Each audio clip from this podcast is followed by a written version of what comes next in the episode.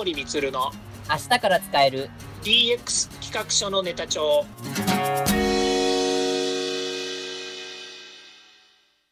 こんにちは。サートプロの近森光です。こんにちは。アシスタントの堀内隆です。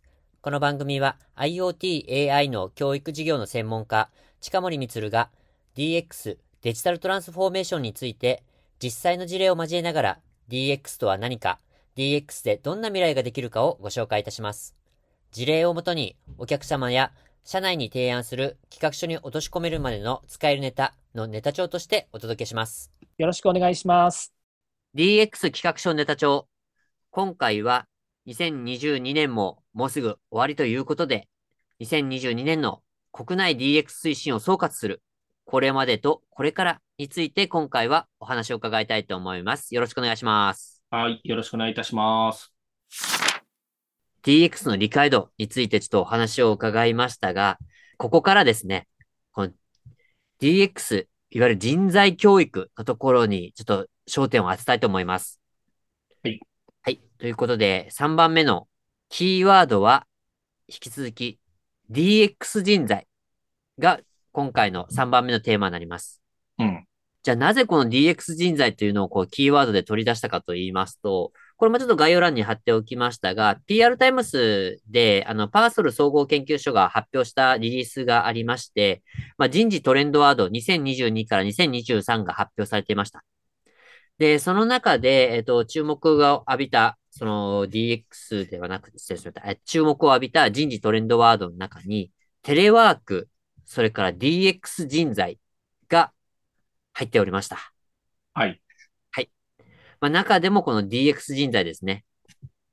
今回ちょっとピックアップをしたんですが、あの、このパーソルのリリースからちょっとピックアップしますと、まあ、この DX 人材については、この外からの採用に限界を感じ、社内育成に振り向けていく転換点の1年だったと思います。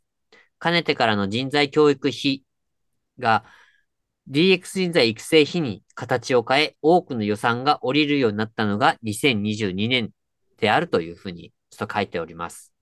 で、まあ、まあ、ちょっとこのようにあるように、まあ、あの、なかなか外部から採用ができないっていうところが、こう、悩ましい問題があり、ありまして、この界隈では。うん、で、じゃあもう採用はちょっと難しいので、もう育成をしようかというふうになったっていうのが、この2022年だというふうに、まあ、紹介されてます。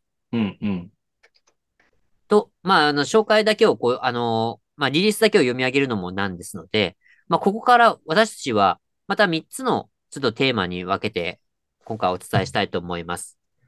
まあ、1つ目が育成、2つ目が採用、3つ目は、じゃあ、外部に頼るっていう選択肢はないのかってとこですね。他の選択肢はないのかについて、ちょっと今回はお話を伺ったり、まあ、またはちょっと僕からもお話をさせていただければと思います。はい。はい。じゃあまずは育成ですね。うん。はい。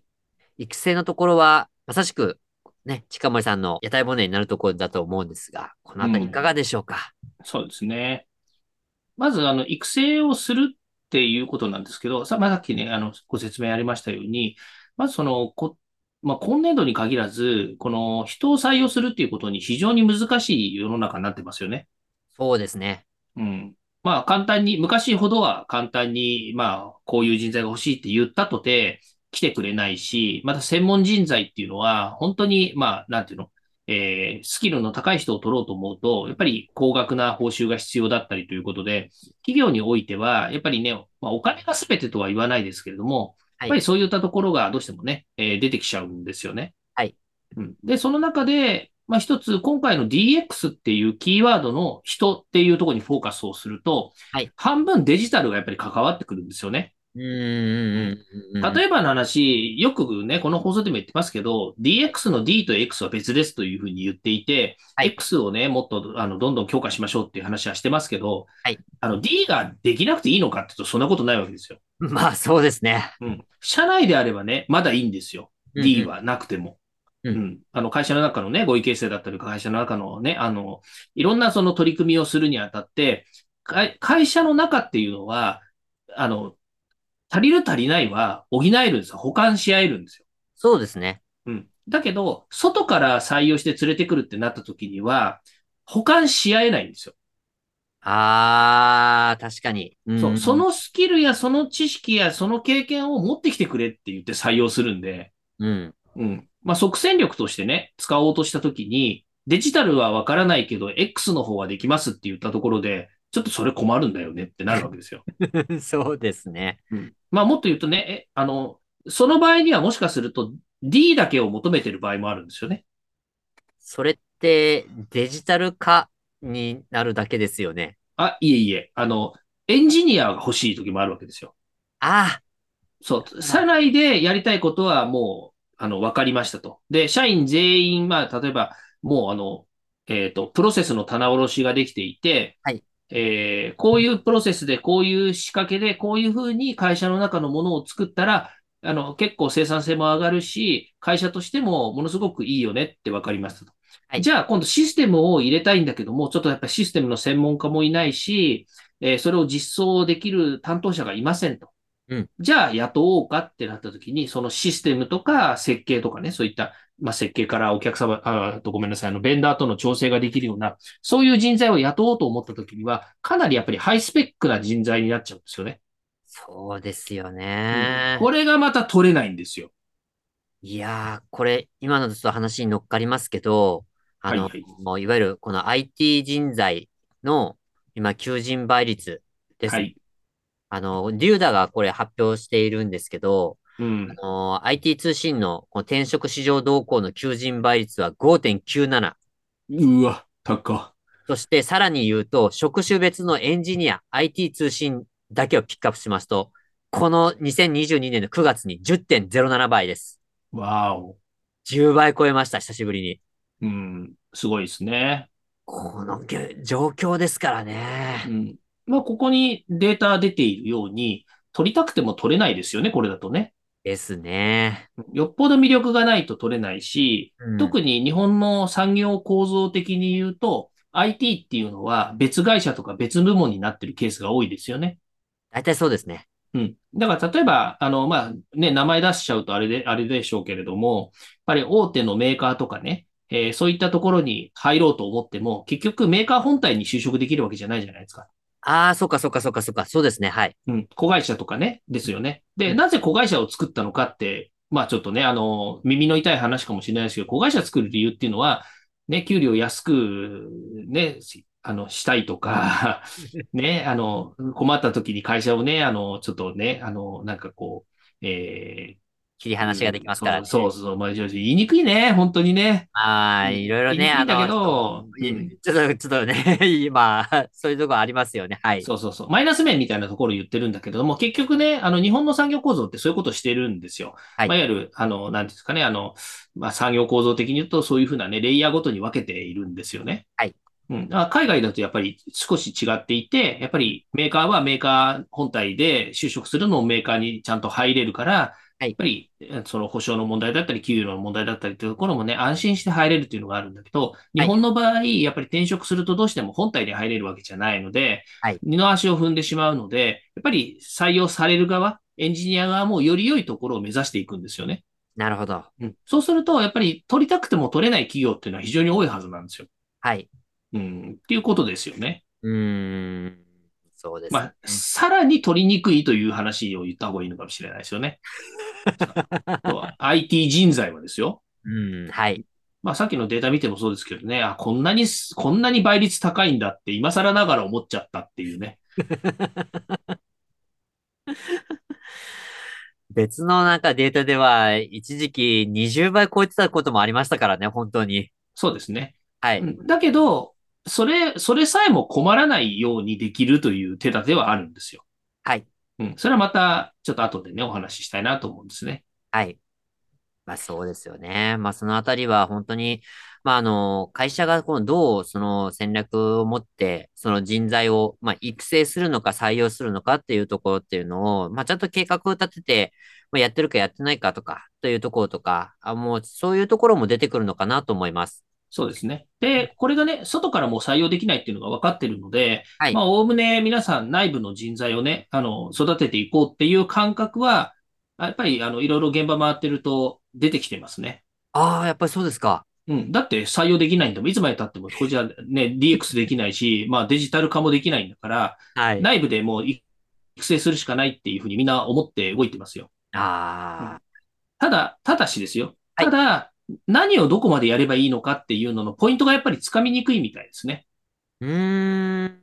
まあ、そこに関しては、ね、あの、私の会社もそうですけれども、やっぱりこういうプランはどうですかとか、ここまでやったらどうですかっていうようなものは、やっぱりある程度ね、いろんな会社の、えー人材育成のお手伝いをしているので、まあ、そこのあたりはね、ポイントとしてお話ししたりとかっていうこともできるし、あの、教育の手伝いもしているので、はいまあ、そこは企業ごとに違いますので、うん。あの、その、そのプラン、その企業に合わせた、まあ、テーラーメイドなプランをやっぱり採用していただくのがいいのかなと思うんですよね。そうですね。そのあたりはやっぱり、あの、問題がいろいろ、あの、企業によって全然違いますし、まあ細分化するとまた出てくるような問題っていうのもありますからね。そうですね。おおむね DX 人材の育成に関して言うと、まず大きく2つは、社内の DX 推進リーダーを作るっていう話と、それから末端の人たちまで合意形成ができるような DX の浸透ですよね。さっきの80%以上にしましょうっていうような話。はいまあ、この辺の2本立ての教育っていうのはやっぱり必要なんですよね。うーん。うんまあ、もっともう一つ手前で言うと、あの、経営者を含めた経営層の DX 戦略や DX 推進をどういうふうにやっていくんですかっていう、まあ、いわゆるある意味で言うと、決意とか握りをするところの、あの、教育っていうのも必要なんですけど、はいなかなかそれ表に出てこないんですよね。まあそうですよねう。ん。まあ、社長がね、うちの社員ちょっとできてないし、僕もできてないから、えーまず役員から教育をやってほしいって言える経営者はすごく素晴らしい経営者だと思います。はい。うん、普通はしない。うん、デジタルは君やんなさいって言って社長室長に丸投げするっていうのはね、一般的なパターンですからね。本当それ、本当にそうですよ。本当にね、社長室長って言われてる人たちはね、みんなそれで悩んでますよ。あうん、社長から言われたんだけど、僕もデジタルのよくわからないんですけど、DX どうすればいいんですかねなんてもう、5人聞いたら多分1人は答えますよね。おお、そんなにも。あ、もう本当ですよ。あの、これ、冗談じゃなくてね、はいこれだけで本当番組が作れちゃうぐらいの話ですよ。おお、なんと。うん、じゃあ、ここからはその話をずっとしましょうか。いやいやいや、それはまた後日しましょう。そうですね。はい。はい。まあ、あのまたなんかいいネタが聞けましたので、ちょっと後日にして、したいと思います。まあそういった形であれですね、その、まあ、育成にまあね、こう振り切らなきゃいけないっていう、まあ、まあ実情もあって、まあ企業の方も、まあ育、育成の方に、まあ本当積極的に取り組むようになったっていうのがこの2022年だったっていうところは、近森さんの肌感覚としてもあったってところなんですね。そうですね。うん。あの、本当にあの、なんだろうな。僕がね、すべての企業を回れてるわけじゃないので、本当に中の人たち全員に聞けるわけない。これは当たり前だと思うんですよね。はいだけど少なくとも、その、先ほど言いました自治体の中でも、かなりな数、やっぱりこういった DX の教育とかセミナーとかっていうのを仕掛けてやってるんですよね。で、ええその中で、僕も今年、あの、まあ、具体的に言うと埼玉県の DX 推進事業の教育のところ随分やらせていただきましたけど、はいまあそこで参加している人たちと会話をする中で、やっぱりそれぞれの会社が、あの、自分たちの会社の G- DX 人材に限らず、そのデジタル化に向けた取り組みではい、どう社、会社を動かしていこうかってすごい悩んでるっていうのは、あの、すごく聞けたんですよ。ええうん。これはね、今までとは全然違うなっていうふうには思いますね。うーん。それが、あの、冒頭言った、えーこの DX というのは、全業種、全産業、全従業員、働く人たちすべてが、この DX っていうものに何らか関わる必要性があるっていうところの、やっぱり現れだと思うんですよね。あ、そうなるんですよね。うん。うんだここに敏感じゃない企業は、やっぱり遅れてっちゃいますよね。うーん。まあ、やっぱ自分ごとにならないければ、それは、そりゃ遅れとるよねっていう話ですよね。そうですね。うん。ました。まあ、そのあたりは本当にこの2022年に、まあ、如実にこう差となって現れてきたっていうところもあったっていうところなので、やはりこの育成が欠かせないってところですね。そうですね。間違いないですよね。はい。というところであります。ちょっとこれまで育成のお話で、もう採用は結構厳しい。だ、もう無理っていうちょっとお話ばっかり出た後で恐縮ですが、あの、やはり育成ではどうにもならないっていうところは、採用しなきゃいけないっていうところもあると思います。で、このあたりは、僭越ながら僕の方からお話をさせていただければと思います。うん。はい。で、採用についてなんですけど、あの、DX 人材なかなか採用できない。それからエンジニアもなかなか採用できないっていうところはもう、もう耳がタコになるほど皆さん聞聞いてらっしゃいますし、まあ、実際にもうもう悩んでるんですよっていう会社さんも、まあ、たくさんあると思います。とはいえっていうところなんですけど、まあ、私実はあの採用サイトの専門のウェブディレクターをちょっとやっている立場から、ちょっと私が今回お話をさせていただきますと、その DX 人材を募集するための対策を本当に全てやっているのかなっていうところは、正直まだ疑問を感じざるを得ないっていうのが、ちょっと僕の意見ではあります。うんうん。と言いますのは、DX 人材であり、エンジニア人材でありの採用サイトを立ち上げている会社というのが安くないんですよ。うん。まあ、例えばその IT 会社、まあ、いわゆるエンジニアの会社だったりとか SES の会社であって、まあ、そのエンジニア人材を求めてるっていうところだったら全然、まあ、それを、あの、採用サイトで、あの、展開してるっていうのは、まあ、当たり前だと思うんですけど、でそれ以外の、いわゆる IT 系の会社ではない会社が DX 人材を求めているという場合、じゃあそこ、じゃあその DX 人材に対して、その情報開示をしたりとか、その魅力を伝えたりとかするとこっていう、その採用サイトを立ち上げてますかっていうふうになると、立ち上げてない企業の方がほとんどなんですよね。うん。じゃあ何で募集してるんですかっていうと、もう大概がスカウトか、あのーいわゆる、えっ、と、ハイレベルの、まあ、ハイクラスの、いわゆるし、えっ、と、求人サイト。まあ、例えばミドルの転職とか、あのーみたいなところとか。あとは、まあ、あの、エージェントの3つだけだというふうに、大体ほとんどが答えます。うん。うん。で、じゃあ自社で、自社のことをちゃんと紹介したサイトとかは作っていないんですかってなると、まあ、新卒の普通のサイトであったり、中途の採用はあるんだけど、え、あの、DX 人材の採用サイトまでは作ってないですよっていうケースの方が、やはりほとんどなんですよね。うん。これすごくもったいないなってちょっと思います、個人的には。うん。うん。まあ、なぜかと言いますと、これ決定的なところがありまして、今すぐ転職をしたいっていう人ではなく、ちょっと6ヶ月後から1年後ぐらいには転職したいなっていう、いわゆる転職潜在層に向けての、いわゆるアピールができないんですよ。うん。例えば、その、えーエージェントであったり、それから、まあ、スカウトであったり、まあ、それから求人サイトの場合っていうのは、大体が今すぐのレベルか、まあ、今すぐじゃなくても、例えば3ヶ月以内とか、いわゆる短期的視点の、いわゆる募集には対応しやすいんですけど、長期的なところでは、なかなかそこは効果を発揮しないというところがあるんですね。うん。っていうのは目の前の、やっぱ仕事が忙しいのと、あとは他にもいい企業がないかな、私が活躍できる企業がないかなっていうふうに、やっぱ探してるんですよね。うん。うん。うん。特に6ヶ月後から1年後って、まだまだその転職は現実味は帯びないけど、キャリアとか年収とかについては、ちょっとやっぱ考えなきゃいけないレベルまで来てるなっていうところの、やっぱりレベルになるので、うん。そこはやっぱり虎視眈々と、まあ、DX 人材であっても、エンジニアではあっても、やっぱり狙っているっていうのが、やっぱり実情なんですよね。うん。その方々のために、もうあらかじめ、その用意をする、採用サイトなり、まあその自社のその紹介するサイトなりを、しっかりと、あの DX 人材向けに用意しているっていう会社っていうのが、ほとんどないっていうのが、ちょっとこの惜しいところかなというところですね。うん。うん。うん。採用サイトって、まあ本当に安ければ50万とかで作れますし、まあ高くても、まあ大体その2、300万とかでできるんですね。うん300万から、まあちょっとね、もっとハイクラスのあの会社になると、まあ500万ぐらいはかかるっていうケースもあるんですけど、まあスカウトだと、それこそ1000万とか、1人1000万とか普通にかかりますからね。うん。それを考えれば、あの、採用サイトを立ち上げるって、その転職潜在層に対してアピールをしていくっていうところは、全然コストパフォーマンスに見合うんではないかなっていうふうに思うんですよね。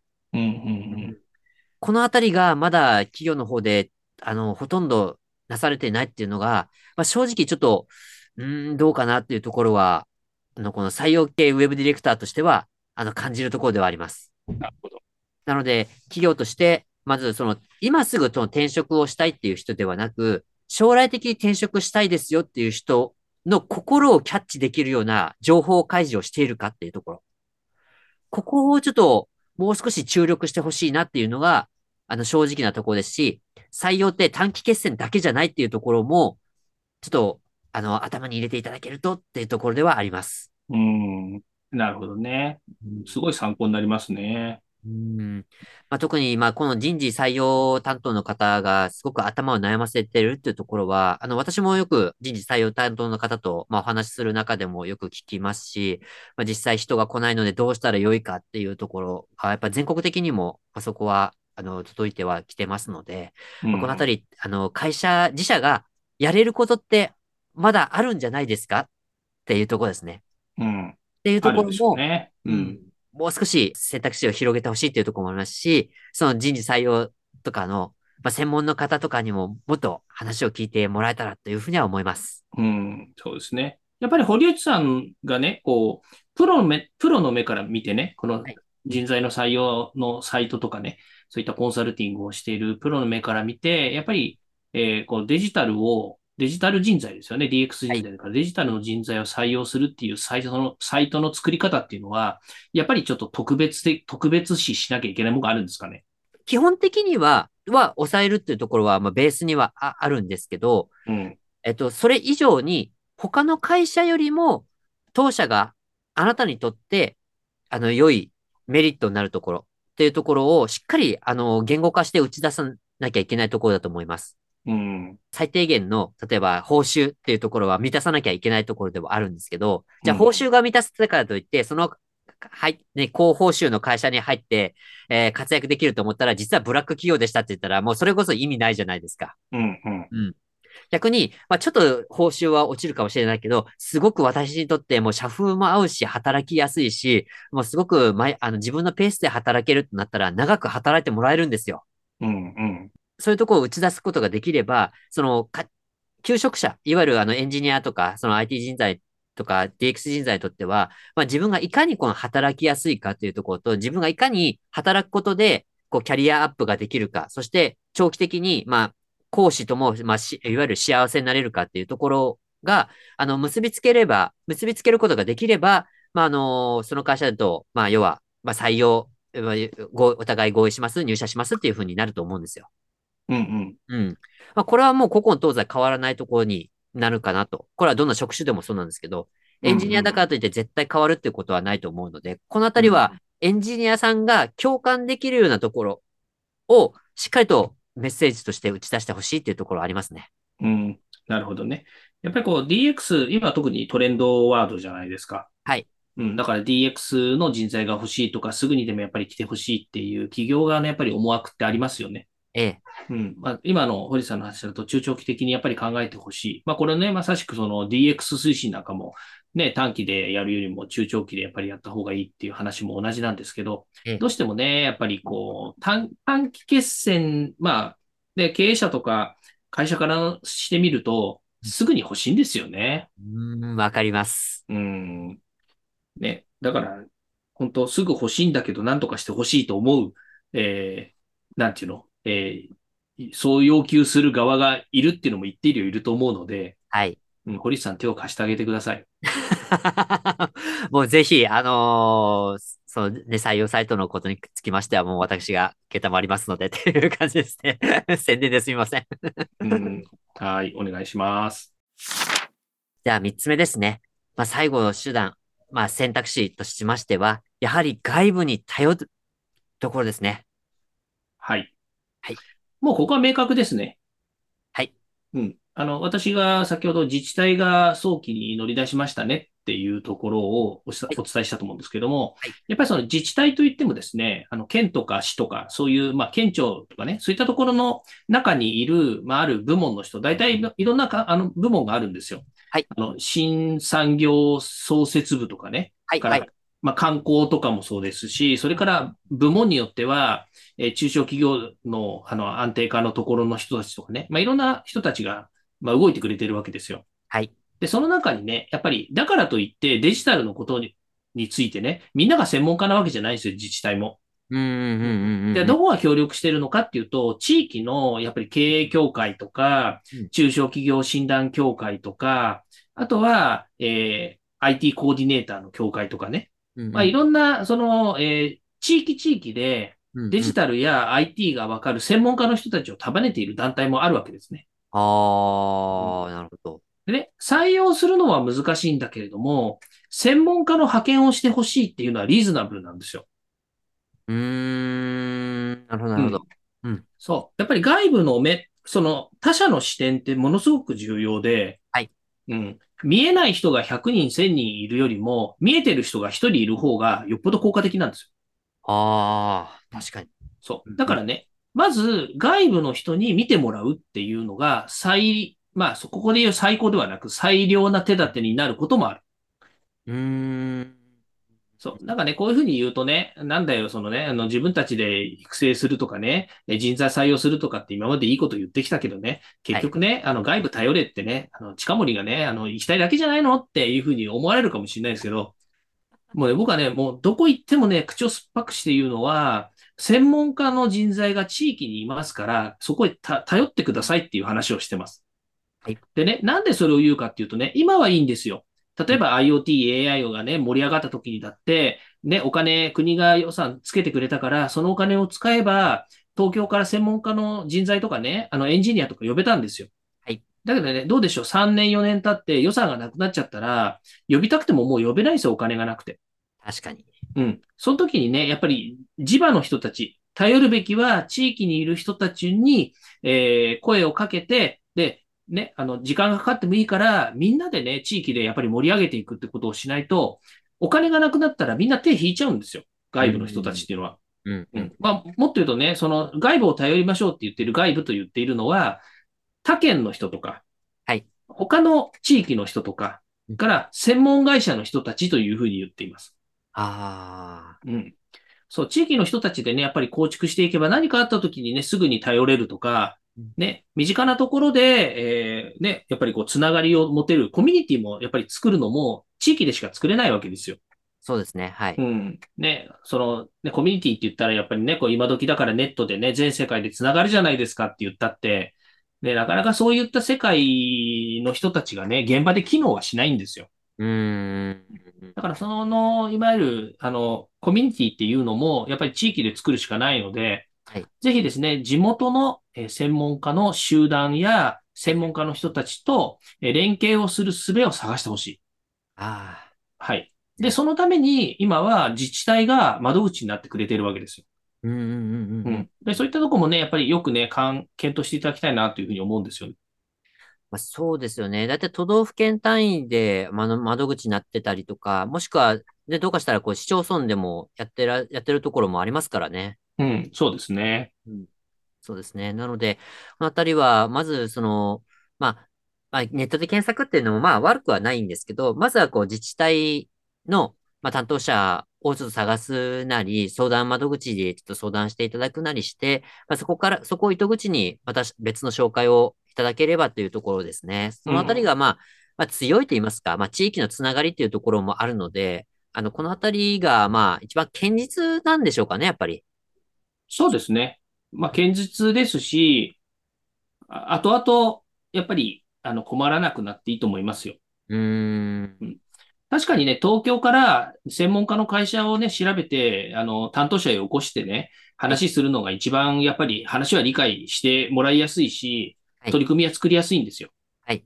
うん。だけど、やっぱりそれはね、本当にお金持ってる会社だけなんで、うーん。お金がなくなっちゃったらね、あ誰も動けなくなっちゃうので、そこだけはやっぱり注意した方がいいですよね。そうですね。うんうんうん。